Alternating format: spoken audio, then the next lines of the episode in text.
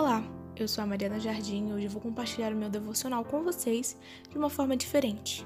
Eu vou falar sobre Mateus 28, versículo 20, parte B, que diz assim: E lembrem-se disso, estou sempre com vocês até o fim dos tempos.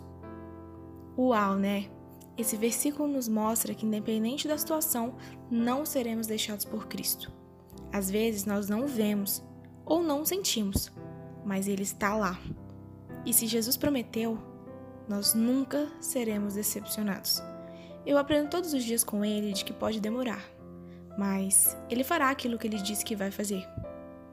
Quando nós depositamos a nossa confiança nele, nós devemos descansar, de forma que aquilo que nós tanto esperamos se torne algo leve. Você entende?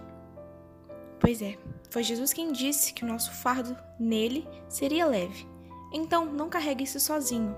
E se está pesado demais, entregue a Ele.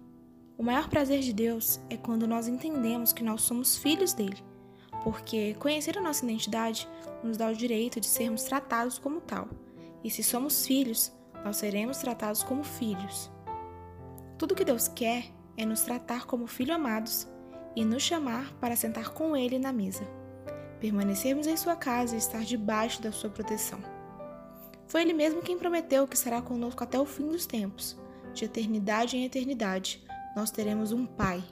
Sim, um Pai, que exerce e exercerá o seu amor para nós, seus filhos.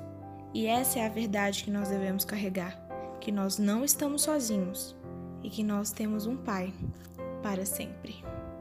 E até o próximo devocional.